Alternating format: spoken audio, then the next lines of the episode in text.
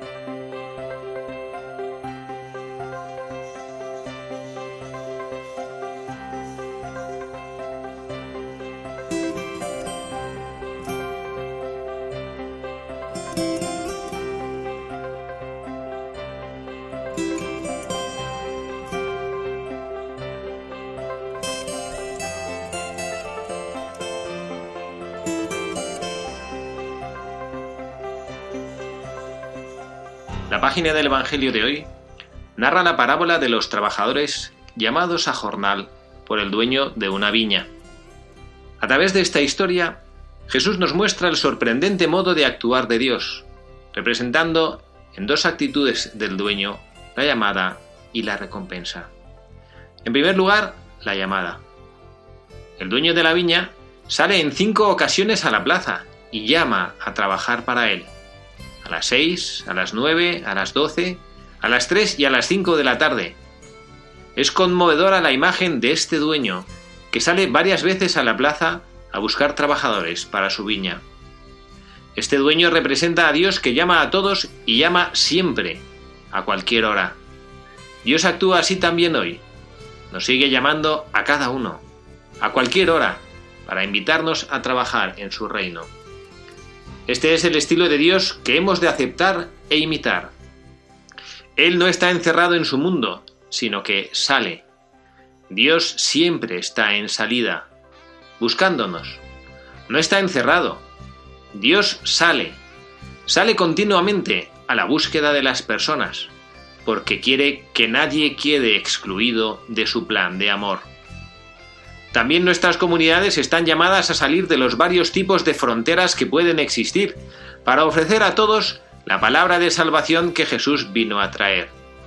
Se trata de abrirse a horizontes de vida que ofrezcan esperanza a cuantos viven en las periferias existenciales y aún no han experimentado o han perdido la fuerza y la luz del encuentro con Cristo. La Iglesia debe ser como Dios, siempre en salida, y cuando la iglesia no sale, se pone enferma de tantos males que tenemos en la iglesia. ¿Por qué estas enfermedades en la iglesia? Porque no sale. Es cierto que cuando uno sale, existe el peligro de que tenga un accidente, pero es mejor una iglesia accidentada por salir, por anunciar el Evangelio, que una iglesia enferma por estar encerrada. Dios sale siempre, porque es Padre, porque ama. La Iglesia debe hacer lo mismo, siempre en salida.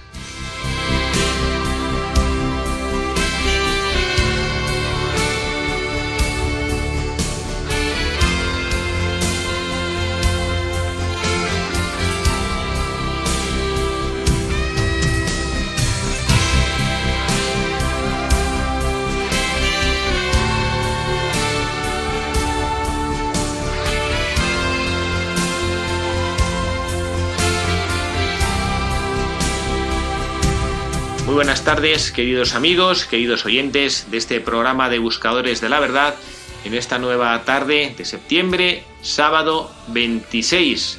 Estamos, como siempre, quien les habla, el padre Javier Cereceda, conmigo, aquí en este estudio improvisado de Radio María. Ya saben que desde que estamos con coronavirus estamos procurando hacer los programas desde donde buenamente podemos como siempre, Carla Guzmán. Carla, muy buenas tardes. Muy buenas tardes, padre, y buenas tardes a todos nuestros queridos oyentes. Gracias por estar aquí. Nada, gracias a usted por contar conmigo un sábado más. Y nada, y a todos que nos están escuchando desde sus casas. Saludamos efectivamente a todos nuestros oyentes. Les agradecemos que ellos estén aquí de manera particular en estos tiempos difíciles de pandemia. Radio María se está convirtiendo una vez más en un altavoz que lleva el mensaje de Jesucristo, el mensaje de la Iglesia, el mensaje de nuestra Santísima Madre, la Virgen María, a todos los rincones. Y nosotros, como buscadores de la verdad, estamos encantados de ser una pequeña parte, un pequeño ladrillo de este gran edificio donde hay tantos y tan buenos programas dirigidos por personas con, mucho compromiso y con mucha eficacia, están mandando esa luz que la Iglesia, que España, que el mundo necesita. Como siempre, Carla, recordamos a nuestros oyentes cuál es el mensaje, cuál es la dirección a la cual pueden escribirnos. Nos pueden escribir bien o a la dirección postal de Radio María, que es Paseo de los Lanceros número 2 28024 Madrid, o también ahora que es comodísimo con todas estas tecnologías y además que ya por prudencia no salimos tanto de casa, a buscadores de la verdad arroba radiomaria.es y ahí nos pueden escribir sugerencias, que si quieren que hablemos de algún buscador en especial o quieren ¿no? algún programa o cualquier inquietud que tengan, ahí nos pueden escribir. Bueno, pues estamos como siempre a su disposición. Nos gusta que nos escriban cartas. Es cierto que tampoco recibimos demasiadas, pero los que nos escriben nos ayuda a saber que, bueno, pues que este programa les eh, aporta en sus vidas reflexión, les aporta un poquito de luz que el Espíritu Santo nos utiliza como instrumento para poder llegar a tantas personas. Y bueno, hoy hemos escogido un texto, como siempre, estamos ahora recurriendo eh, del Santo Padre, que es nuestra fuente principal, el Papa Francisco, que tanto nos ilumina, es una delicia, no me canso de decirlo, y es que a mí me resulta facilísimo encontrar entre las palabras del Papa algo que poder utilizar para nuestro programa de radio, porque el Papa siempre habla con una fuerza, bueno, pues eso dice el Espíritu Santo, ¿no? que nos iba a poner un vicario que nos hablaría en nombre del Señor. Bueno, pues perdón por el rollo, porque me encanta siempre decir y mostrar el cariño que creo que todos debemos tener a nuestro Santo Padre, el Papa Francisco. Hemos tomado del Ángelus del pasado domingo, en este texto precioso de los trabajadores de la viña, el Papa lo decía eh, y hablaba de esa llamada, de esa llamada que el Señor nos hace.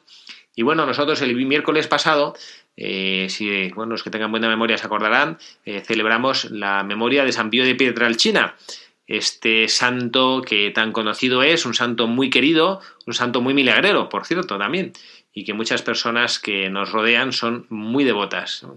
recuerdo vagamente, pero que cuando el Papa Juan Pablo II canonizó a San Pío, eh, pocas veces eh, en la iglesia, en la historia de la iglesia, ha habido tantísimas personas congregadas ahí Llegaban hasta el río, desde la plaza de San Pedro, todos los fieles que se congregaban para asistir a ese precioso momento. Bueno, pues hemos elegido a San Pío de Piedra el China como el buscador de la verdad del día de hoy, un hombre que supo buscar en su vida, que supo trabajar en su vida esa, realidad de que el Señor le llamaba. San Pío, religioso, llamado pues en su carácter eh, en su carácter religioso a vivir más bien retirado bueno pues fue un hombre que por esa llamada que el Señor le hizo se expuso de una manera complicada. Él, tuvo una vida nada fácil para llevar a cabo pues toda su obra, acabó creando incluso un hospital, un hospital que se llama Solievo de la Soferenza, un hospital de alivio del sufrimiento para personas que bueno pues que tenían enfermedades difíciles, para bueno pues para acoger también a procesos eh, crónicos eh, médicos, bueno pues eh, lo hizo respondiendo a una llamada del Señor. Bueno, pues vamos a tratar de, de sacar algunos, algunas luces algún mensaje de, de este buscador de la verdad del día de hoy.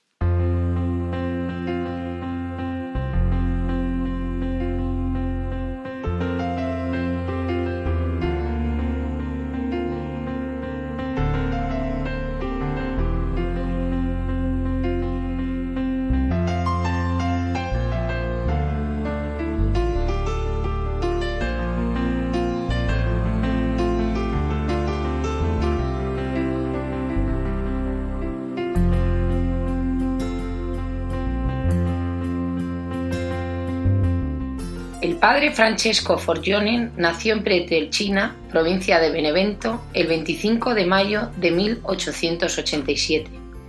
Sus padres fueron Horacio Forgione y María Giuseppa. Creció dentro de una familia humilde, pero como un día él mismo dijo, nunca careció de nada. Fue un niño muy sensible y espiritual. En la iglesia Santa María de los Ángeles, la cual se podría decir fue como su hogar, fue bautizado, hizo la primera comunión y la confirmación. También, en esta misma iglesia, fue donde a los cinco años se le apareció el Sagrado Corazón de Jesús. Más adelante empieza a tener apariciones de la Virgen María que durarían por el resto de su vida. Ingresó a la Orden de los Frailes Menores Capuchinos en Morcone en enero de 1903. El día anterior de entrar al seminario, Francisco, tuvo una visión de Jesús con su Santísima Madre. En esta visión, Jesús puso su mano en el hombro de Francisco, dándole coraje y fortaleza para seguir adelante. La Virgen María, por su parte, le habló suave, sutil y maternalmente, penetrando en lo más profundo de su alma. Fue ordenado sacerdote el 10 de agosto de 1910 en la Catedral de Beneveto y en febrero de ese año se estableció en San Giovanni Rotondo, donde permaneció hasta su muerte el 23 de septiembre de 1968. Poco después de su ordenación, le volvieron las fiebres y los males que siempre la aquejaron durante sus estudios, y es enviado a su pueblo, Pretelchina, para que se restableciera de salud. Luego, a los ocho años de sacerdocio, el 20 de septiembre de 1918, recibe los estigmas de nuestro Señor Jesucristo en sus manos, pies y costado izquierdo, convirtiéndose en el primer sacerdote estigmatizado. En una carta que escribe a su director espiritual, los describe así. En medio de las manos apareció una mancha roja, del tamaño de un centavo, acompañada de un intenso dolor. También debajo de los pies siento dolor. Más adelante, en el año 1940, proyectó un hospital que se denominó Casa del Alivio del Sufrimiento, el más importante del sur de Italia, cuya construcción culminó en 1956. El 20 de septiembre de 1968, el Padre Pío cumplió 50 años de haber recibido por primera vez los estigmas del Señor Jesús. El Padre Pío celebró la misa a la hora acostumbrada. Alrededor del altar había 50 grandes macetas con rosas rojas para sus 50 años de sangre. A los dos días, murmurando por largas horas, Jesús, María, muere el Padre Pío el 22 de septiembre de 1968. Los que estaban presentes quedaron largo tiempo en silencio y en oración. Después estalló un largo y irrefrenable llanto. El funeral del Padre Pío fue impresionante, ya que se tuvo que esperar cuatro días para que la multitud de personas pasaran a despedirse. Se calcula que más de 100.000 personas participaron del entierro. Al morir, desaparecieron los estigmas, con el cual el Señor ha confirmado su origen místico y sobrenatural. Muchas han sido las sanaciones y conversiones concedidas por la intercesión del Padre Pío, e innumerables milagros han sido reportados a la Santa Sede. El 18 de diciembre de 1997, Su Santidad Juan Pablo II pronunció venerable al Padre Pío, este paso, aunque no tan ceremonioso como la beatificación y canonización, era el más importante del proceso. Fue beatificado por San Juan Pablo II el 2 de mayo de 1999 en una solemne concelebración eucarística en la Plaza de San Pedro. Y el 16 de junio de 2002 fue declarado San Pío de Petrelchina en presencia de San Juan Pablo II en una solemne misa en la Plaza de San Pedro.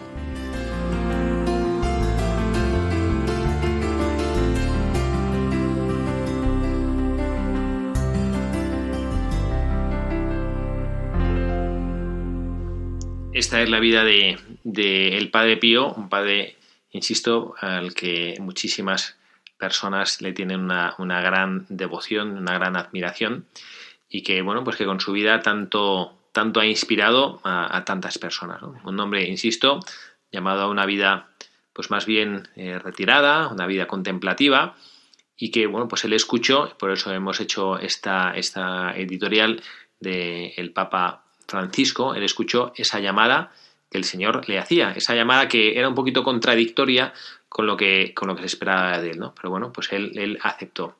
Y, a mí me parece que este podría ser el primer mensaje de, que, nuestro buscador de la verdad nos puede hacer, que va muy en línea de lo que el Papa Francisco nos insiste y que nos ha recordado el pasado domingo en el Angelus. Que hay que estar atento a lo que el Señor nos dice. ¿no? Yo no sé, Carla, a ti qué te parece si, si crees que, que vivimos en una sociedad que sí tiene esa capacidad de escuchar y estar atenta a la voz del Señor. Yo creo que, bueno, desgraciadamente por el momento en el que estamos viviendo, mucha gente no ha vuelto a, como a dar prioridad a su plano espiritual y, está volviendo, ¿no? Y yo creo que, que yo creo que ahora sí la gente se está dando cuenta, ¿no?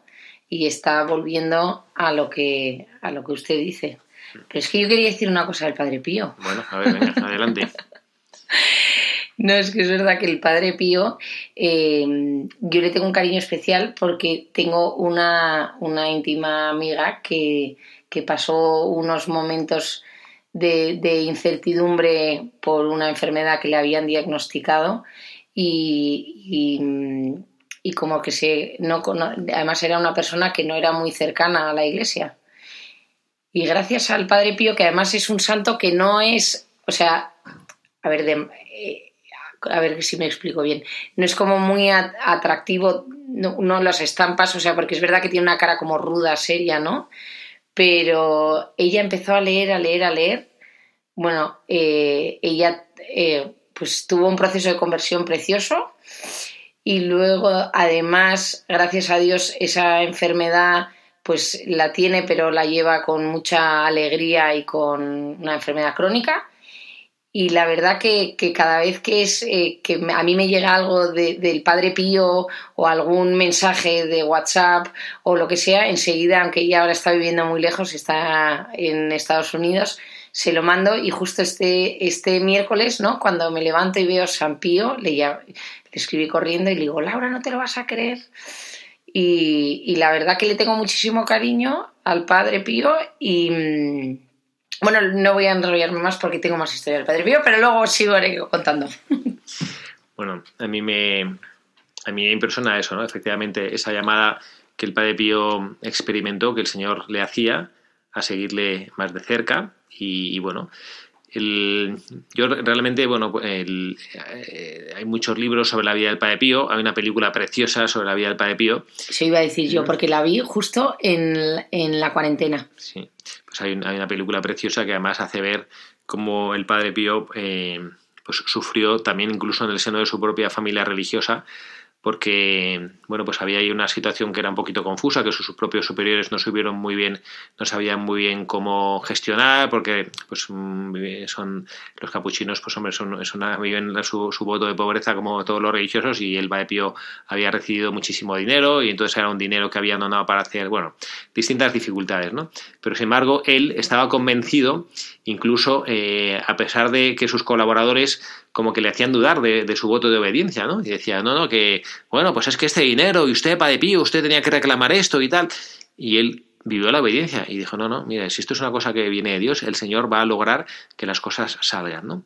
Entonces, a mí, como religioso, me parece precioso, que es lo que me gustaría ahora compartir con nuestros, con nuestros oyentes, que, que Dios no se contradice y que el padre Pío, sabiendo que tenía una vocación religiosa muy clara y que, a la cual había sido invitado por el Señor, pues él sabía que el Señor si quería que bueno pues que esa obra que era encontrar en concreto este hospital que bueno como nos ha leído Carla en la actualidad todavía siendo uno de los hospitales más importantes de todo el sur de Italia, él sabía que si Dios nuestro Señor quería que esta obra saliera adelante y él le había llamado, las dos llamadas del Señor no se podían contradecir. No se podía contradecir una vocación religiosa que él había experimentado y que él había vivido desde, desde muy pequeño con eh, pues esa llamada que el Señor le hacía a, hacer, a levantar esa mano. Entonces, esto, ¿por qué lo, por qué lo comentamos? ¿O, qué, cómo se puede aplicar en nuestras vidas? Pues que nosotros estemos atentos a lo que el Señor nos pide, que estemos escuchando, a cómo la iglesia pues va adelantando, va avanzando, cómo la iglesia va teniendo un poquito algún carácter distinto en estos momentos de, bueno, y que a veces eh, nos apegamos un poco a nuestro criterio, nos apegamos un poco a, nuestras costumbres, bueno, pues está fenomenal, todo eso está fenomenal y está muy bien, pero la iglesia es una madre y es a ella a la que hay que escuchar, Por lo tanto, para mí es la primera enseñanza que, eh, bueno, pues que San Pío dice, ¿no? Luego, hay una, hay una segunda enseñanza que, bueno, que, a mí me gustaría también hacer, Carla lo, había, lo ha comentado ahora cuando nos ha hablado de su amiga, esta amiga suya que tiene, que tiene gran devoción al, Padre Pío, que eh, el Padre Pío efectivamente es un santo, pues no sé, que como que no es muy de, de, estampita, ¿no? Porque es verdad que era un hombre un poco rudo, ¿no? A mí me hace mucha gracia en la película que hay un momento que, pues cuando él ya tenía una cierta fama de santidad, eh, unos jóvenes que se quieren casar se acercan a él y le preguntan, como, como a ver si les puedo hacer casi que es una profecía, ¿no? Eh, pero ¿cree que nosotros eh, tenemos que casarnos? Y él es mía y dice, yo qué sé, ¿no? Como muy bruscamente, ¿no? Pues yo qué sé. Y bueno, y sin embargo, ahí está la santidad, ¿no? Y esta enseñanza, yo por qué la quiero compartir, porque siento que el Señor nos invita también nosotros ahora a reflexionar sobre esto. También el Papa nos ha hablado de el santo, de los santos de la puerta de al lado.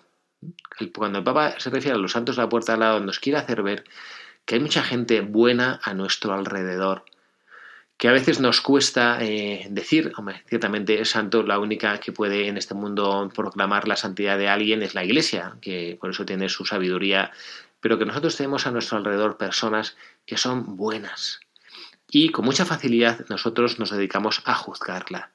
Y en cuanto vemos que hay alguna persona que tiene alguna dificultad, alguna persona que tiene algún defecto, enseguida la crucificamos. Y, yo, al menos, pues eso, esa es la enseñanza que yo saqué viendo el Padre Pío, que, bueno, pues que los santos no tienen por qué ser perfectos en todos los aspectos de su vida. Yo recuerdo uno de los discursos del Papa Benedicto XVI cuando empezó su pontificado, eh, hablando de la santidad, y él decía que la santidad no es la impecabilidad, ¿Esto entiende lo que quiere decir eso? Perla. Que no es impecable. La impecabilidad es eso, que nosotros pensamos que los santos son personas que no han roto nunca un plato. Y sea lo malo de eso, que como lo ves inalcanzable, pues como que tiras la toalla. Así es. ¿no? Todavía no sé quién decía, eh, lamento no, saber quién es el origen de la cita, eh, la citaba un, un, sacerdote de mi comunidad, decía, eh, no hay santo sin pasado y no hay pecador sin futuro. ¿no? Me encanta esa reflexión. ¿no? O decir que los santos no significa que no han roto un plato toda su vida. El mismo San Agustín era un golfo de cuidado. Sin embargo, él se encuentra con el Señor y convierte y se dedica a servir para siempre al Señor. ¿no? El mismo San Pablo, perseguidor de los cristianos, eh, metiéndolos en la cárcel, le tenían auténtico miedo y se convierte en el gran apóstol. ¿no? Bueno, pues que nosotros pensemos y valoremos. ¿Por qué hay que valorar? Yo creo que miramos a las personas de una manera distinta cuando descubrimos el valor que tienen, ¿no? Cuando nos damos cuenta que es gente buena y que es gente santa. No juzgar, ¿no? ¿Cómo nos cuesta? Sobre todo tirando una piedra a, mi lado, al doctor femenino, lo que nos gusta sentarnos y criticar, ¿no? Y hablar de unos y de otros, que, que no, yo a veces digo, vamos a intentar tener ¿no? conversaciones constructivas, no, no dedicarnos a, criticar, porque es verdad que, sin querer te dejas llevar y empiezas a ver que si, que si el programa de televisión, que si la revista, que si no sé qué, que si la vecina, que si el primo, que el sobrino, ahí el nieto, el amigo, el nieto, y al final acabas ¿no? embuclándote y hablando y juzgando. Bueno, pues este, este es el segundo mensaje que nos deja nuestro buscador, el, el Padre Pío, San Pío de Pietralcina. Padre Pío, todo el mundo le conoce como el Padre Pío. Luego también hay otra enseñanza, porque el Padre Pío, eh, como que era un hombre que era muy, tesonero, ¿no? Y una, de las, y una de las cosas que decía a sus colaboradores es, intenta hacerlo siempre mejor. Hoy mejor que ayer, mañana mejor que hoy. Y también esta es una enseñanza que me parece interesante, que nosotros a veces eh, nos desanimamos cuando vemos que bueno pues que no somos capaces de hacer las cosas como, como a nosotros nos gustaría hacerlas que a veces eh, como que pactamos con esas mediocridades con esa miseria que tenemos creo que esto es una cosa que hay que, que, acogerla y hay que, y hay que comprenderla bien con normalidad con serenidad, ¿no? Saber que, bueno, pues sí, que, que nosotros tenemos esos defectos, que nosotros tenemos esas dificultades. Yo siento que el gran equilibrio para el hombre es no ignorar su pecado y tampoco acogerlo. Cuando yo, cuando yo digo no ignorar es, bueno, pues que, no pasa nada, que es que si el Señor nos conoce y nos ha creado y conoce nuestra miseria, lo peor que nosotros podemos hacer es acoger nuestro pecado como una cosa normal. Y a veces, a veces nos cansamos. Yo esto se lo cuento yo como sacerdote, soy confesor, pero como pecador también soy penitente y me, y me tengo yo todas las semanas, por gracia de Dios, pues eh, tengo la posibilidad en mi comunidad de confesarme. ¿no? Y yo hay veces que digo, caray, qué, tristeza, porque prácticamente me confieso siempre de las mismas cosas.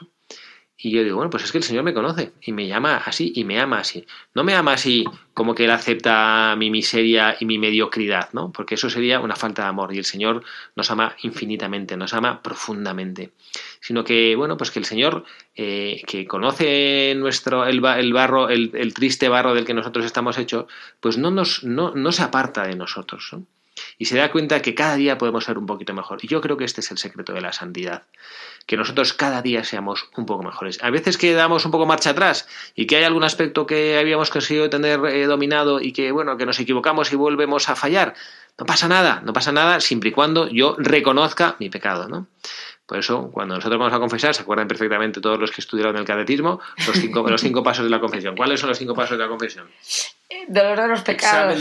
Examen de conciencia. Dolor de los pecados. Propósito de la enmienda. Decir los pecados al confesor y cumplir la penitencia. pues esto es súper importante, ¿no? Decir los pecados al confesor. ¿Qué significa esto?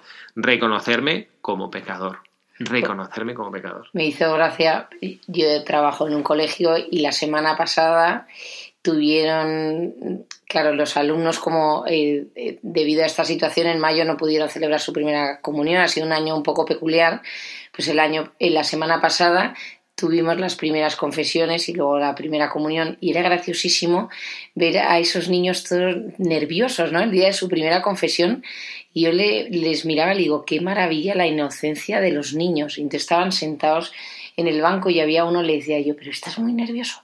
Y me miraba y me decía, no, no, nervioso, no estoy emocionado. me decía, tengo mucha emoción.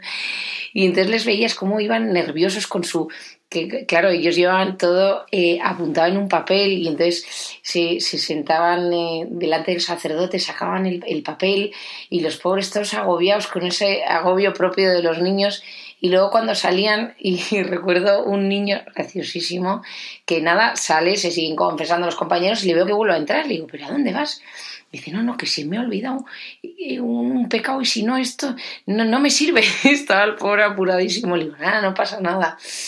Y la verdad que, que, dices, ¿no? Qué gozada los niños, con qué facilidad se acercan a confesarse, ¿no? Y, y, bueno, ellos se confesaron un jueves, el sábado iban a recibir su primera comunión y la de niños que había el sábado por la mañana esperando al sacerdote que entrara para, no, no, es que tenía algunos pecados de aquí y decía, qué maravilla la inocencia de los niños, ¿no? Qué goza que nosotros fuésemos un poquito, un poquito parecidos esa, esa, esa, los niños en su inocencia, ¿qué es lo que, es lo que hacen? Que ellos sean capaces de, de, exponer todo su interior, exponer toda, su, toda la maldad que descubren dentro de ellos, que, normalmente pues que, un niño de tercero de primaria que suele ser la edad aquí en España que hace la primera comunión, pues pobrecillos que tienen una maldad, o yo lo sé que me ha tocado muchas veces confesarles y los pobrecillos, van que no tienen nada, casi nada malo que, que confesarse, ¿no? Pero fíjese, hay, hay una cosa también del Padre Pío que él, que confesaba largas horas de confesionario y la gente esperaba muchísimo tiempo para confesarse con él, que él, cuando una persona iba, él tenía el don de leer las almas. Entonces él sabía, cuando un penitente se arrodillaba ante él, sabía si él contaba todo. Y alguna vez echó con cajas destempladas el confesionario, ¿no? Yo, hay un caso, pues un hombre que yo no sé si era un, no recuerdo bien si era un político o era, un personaje público de Italia. Que se fue a confesar y entonces, como que el Pío le dijo, ya esto dice, sí, sí. Y entonces él le dijo, mire, no haga burla de este sacramento y no vuelva hasta que no esté dispuesto a confesar de verdad todos sus pecados. ¿no? Entonces este señor se levanta como muy ofendido, como si lo hubiera ofendido el Padre Pío, como esto que se cree, ¿no? Y se fue indignado, ¿no? Pero al cabo de un par de días volvió humillado, pero no, o sea, humilde, perdón, no humillado, volvió humildemente a reconocer que efectivamente no había puesto en manos del, sacerdote todos sus pecados. Y de esa manera pues él ya hizo una verdadera confesión. Es que yo lo entiendo, padre, ya que aprovechamos que le tenemos a usted, que seguro algún oyente estará pensando, que es verdad que, o sea, usted como sacerdote, pero yo como lo que acudo al confesionario, es que te da como vergüenza puro.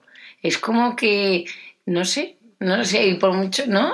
Yo, ah, está, eh, en la comida de hoy estábamos hablando de, sobre los pecados y, pues eso, la cantidad de cosas tremendas morales que pasan ahora, ¿no? Y había uno de los comensales que decía, es que el mundo está cada vez peor, ¿no? Y yo decía, a mí el mundo no está cada vez peor.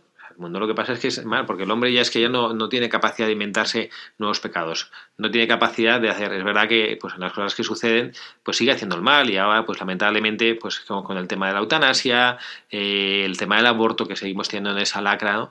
Pero es que lamentablemente esto sucedía. Nosotros leemos esa carta del apóstol San Pablo en la cual hace toda esa lista de pecados que había en el mundo y eso ya existía. Entonces yo lo que digo como, como, como confesor a la gente es, vamos a ver, pero tú te crees que le vas a decir algo al sacerdote que no haya escuchado nunca, ¿tú te crees que el sacerdote se va a escandalizar de lo que tú le cuentas? Pero si es, como si decía, no, no, es que me voy a ir al médico, pero fíjate qué vergüenza que le voy a decir que me he roto la, que me he roto la pierna.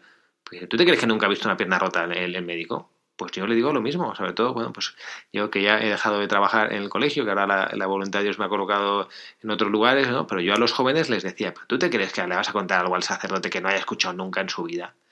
Tú cuéntaselo y no pasa nada, y además es que el sacerdote es que se va a olvidar, además yo lo digo, que yo soy sacerdote y lo digo de verdad, es que yo me, me olvido muchas veces, yo no sé si es un don de Dios o es que tengo ya una amnesia que me, que me hace que me olvide las cosas. La da. ¿Eh? No, la da. Pero de verdad, que es que yo me, me, me olvido de las cosas, ¿no? Me olvido de, los pecados que la gente, porque, porque es que no me, lo, no me lo dice a mí, es que yo soy un instrumento.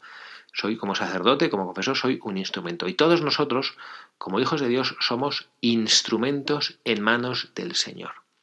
Y esto es lo que el Papa también nos ha querido decir esta mañana, eh, cuando esta, esta audiencia de esta semana, cuando nos ha dicho que somos llamados para ser instrumentos. Bueno, vamos a hacer un ratito, una pausa de oración para poder nosotros recordar esto a lo cual el Señor nos está invitando a que seamos de verdad instrumentos en sus manos y después seguimos de nuevo.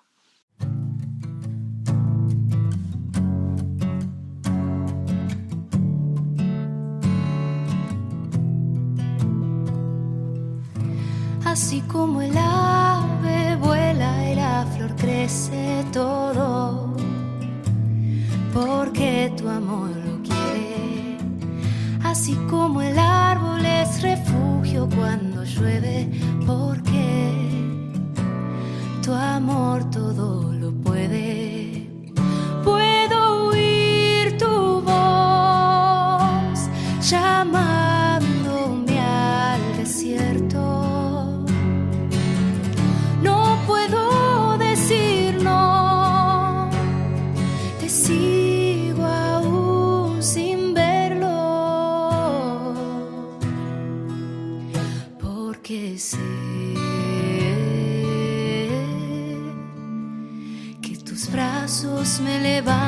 Si me caigo.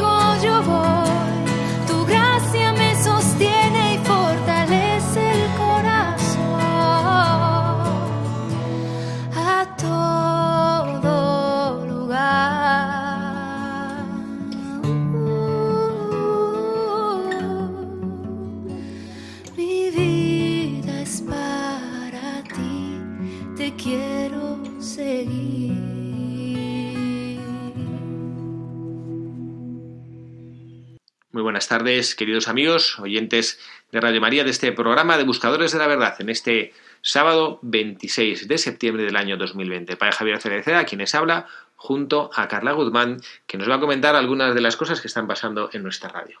Muy buenas tardes de nuevo. Os comentamos unas noticias de Radio María que seguro que son de vuestro interés. Como todos los meses, en la noche del jueves anterior a cada primer viernes de mes, expondremos el Santísimo Sacramento en la capilla de la emisora. Acompañaremos al corazón de Jesús en la Eucaristía, en espíritu de reparación por los pecados del mundo e intercesión por las necesidades de la Iglesia y las intenciones de los oyentes de Radio María.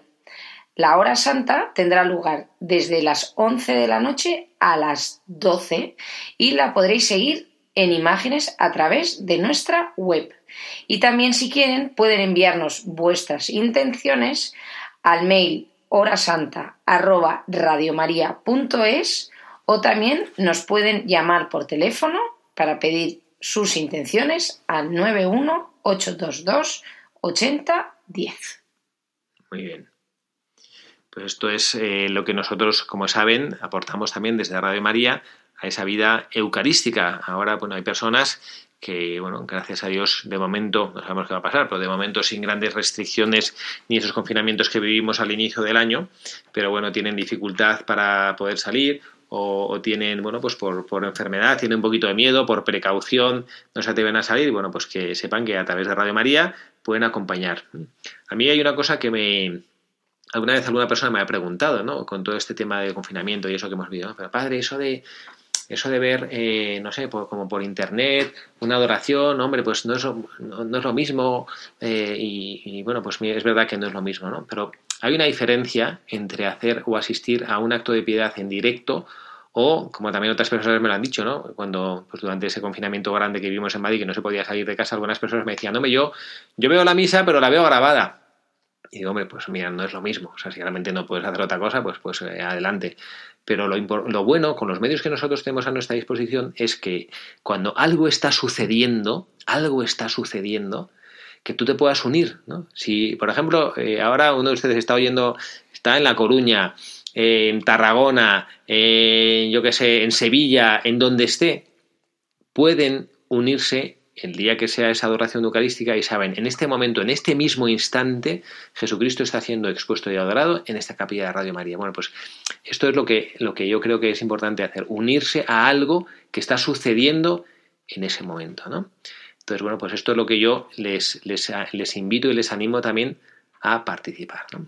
Bueno, y recordamos a nuestros oyentes que estamos eh, analizando en este programa de hoy de Buscadores de la Verdad al Padre Pío de Pietralcina, a San Pío de Pietralcina, y estamos analizando alguna de, bueno, pues de, las, de las enseñanzas que él tiene. Bueno, hay una de las enseñanzas que a mí me gusta muchísimo y es el aprovechamiento del tiempo.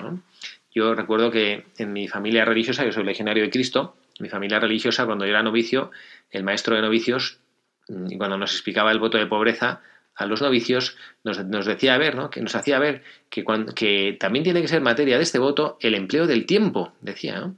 Porque nosotros el tiempo que tenemos lo tenemos limitado, eso lo sabemos, el Señor sabe nuestro día y nuestra hora, nosotros afortunadamente no lo sabemos, pero nosotros sabemos, no sabemos el día ni la hora, pero sabemos que nuestro tiempo está limitado. Por lo tanto, ese tiempo que es un don de Dios, hay que aprovecharlo. Es un regalo que Él, que es infinitamente bueno, nos da con su amor y generosidad. Y por eso nosotros tenemos esa riqueza, la riqueza del tiempo que Dios nuestro Señor nos regala a cada uno de nosotros. Y que tenemos que aprender a utilizar.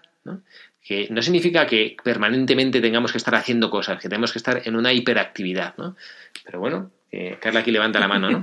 ¿Qué pasa? no por la hiperactividad. hiperactiva. bueno, pues sí, pero a ti te parece tú, o sea... no, pero muchas veces yo pierdo el tiempo ocupando mi tiempo que también es verdad. O sea, la gente hiperactiva, que hago muchas cosas que igual no. Mm, o sea, no, es, no es un trabalenguas, pero que es verdad. O sea, perder el tiempo para algo útil. Pues igual ocupo mi tiempo, pero que no es para algo útil. Bueno, ¿sabes? Es, la, cuestión es que tú tienes una cosa que se te ha dado y bueno, pues la tienes que, la tienes que aplicar eh, respecto a esa, a, esa vocación que tú tienes, ¿no? Pues, pues cuando eres madre de familia, pues pues atender las necesidades de tus hijos, atender cuando tú eres, eh, no sé, trabajas en una, yo qué sé, en una empresa o lo que sea, pues también esta mujer pues está eh, entregándose a su trabajo. Bueno, cada uno tiene que emplear su tiempo, que es el don que ha recibido, en base a lo que es su misión y su vocación. ¿no? Entonces, eh, esto es lo que San Pío nos recuerda, ¿no? Aprovechar el gran regalo del tiempo. Ojo, que vuelvo a decir, como dice Carla, no significa estar permanentemente haciendo cosas. Y tampoco significa eh, que cuando nosotros estemos no haciendo nada, estamos perdiendo el tiempo. Por ejemplo, el descanso. El descanso es una cosa santa y buena. Y nosotros necesitamos descansar, nosotros necesitamos desconectar, nosotros necesitamos estar un tiempo sin hacer nada que nos ayuda también a nuestra, a nuestra riqueza interior, a nuestra paz interior. Es una cosa que nosotros también tenemos que hacer. Necesitamos las vacaciones, por supuesto que también, también los religiosos. a veces veo que hay, que hay, personas que dicen, jo, es que este cura, el cura de mi parroquia, es que los lunes no hace nada. Dígame, los lunes no hace nada, los lunes lo que hace es descansa de todo lo que hace el resto de la semana. ¿Eh? porque los curas los sábados y los domingos trabajamos y, bastante, ¿no? Y hace falta descansar, pero no hace falta descansar como un regalo, sino porque tenemos una salud, tenemos unas limitaciones por nuestra propia condición humana que nosotros tenemos que aprender a cuidar, tenemos que cuidarnos, ¿no? Eso no es perder el tiempo. Perder el tiempo es, bueno, pues no aprovechar los dones y los talentos que el Señor nos ha dado en beneficio de la Iglesia, de las almas, de quienes nos rodean, de nuestra familia, de nuestros amigos. Eso es una gozada, estar pendiente, estar atento a los demás. ¿no? Y luego, y ya la última cosa, ya rapidísima, porque ya se nos ha ido el tiempo, eh, el, papa, el padre Pío decía, haz siempre el bien, así dirán, este es cristiano. Soporta tribulaciones, enfermedades, dolores por amor a Dios y la, y la, conversión de los pobres pecadores. Yo creo que esta es la última llamada, decía el Papa, hemos empezado con el Papa Francisco en nuestro programa, la última llamada que yo invito a todos nuestros oyentes, a todos los buscadores de la verdad, hacer propia. Que su vida sea una muestra, un rostro a los demás. Yo soy instrumento del Señor. No sé el Señor para qué me va a utilizar, pero sonreír a las personas, decir buenos días, decir, bueno, que puedan decir este es un cristiano, este es un hijo de Dios, y que puedan aprender lo que es ser verdaderamente cristiano, aunque algún día estemos mal, aunque estemos enfermos alguna vez, aunque nos encontremos mal, siempre mostrar el rostro, la alegría de Jesucristo a los demás. Bueno, Carla, se nos ha acabado ya el tiempo. ¿Eh? ¿Eh? No lo hemos perdido. hemos invertido nuestro tiempo, bueno, pues y también todos nuestros oyentes tampoco lo han perdido, porque gracias a que ellos están ahí, esta radio sigue adelante y esta radio cumple su misión. Muchísimas gracias a todos, gracias Carla por estar aquí. Muchas gracias Padre y yo recomiendo mañana que domingo en vuestro descanso ver la película del Padre Pío. Merece mucho la pena. Que la pueda ver. Bueno, y también para Javier Cereceda, quien les habla, les saluda y les desea que tengan una feliz tarde de sábado y mañana, domingo, el Día del Señor, que recemos los unos por los otros. Que Dios les bendiga.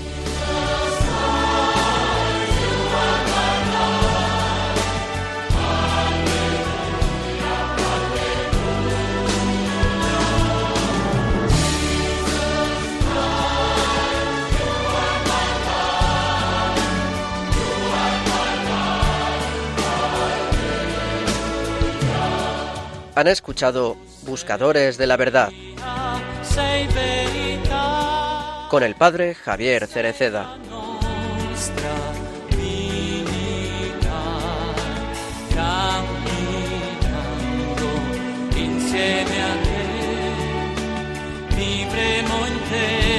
per se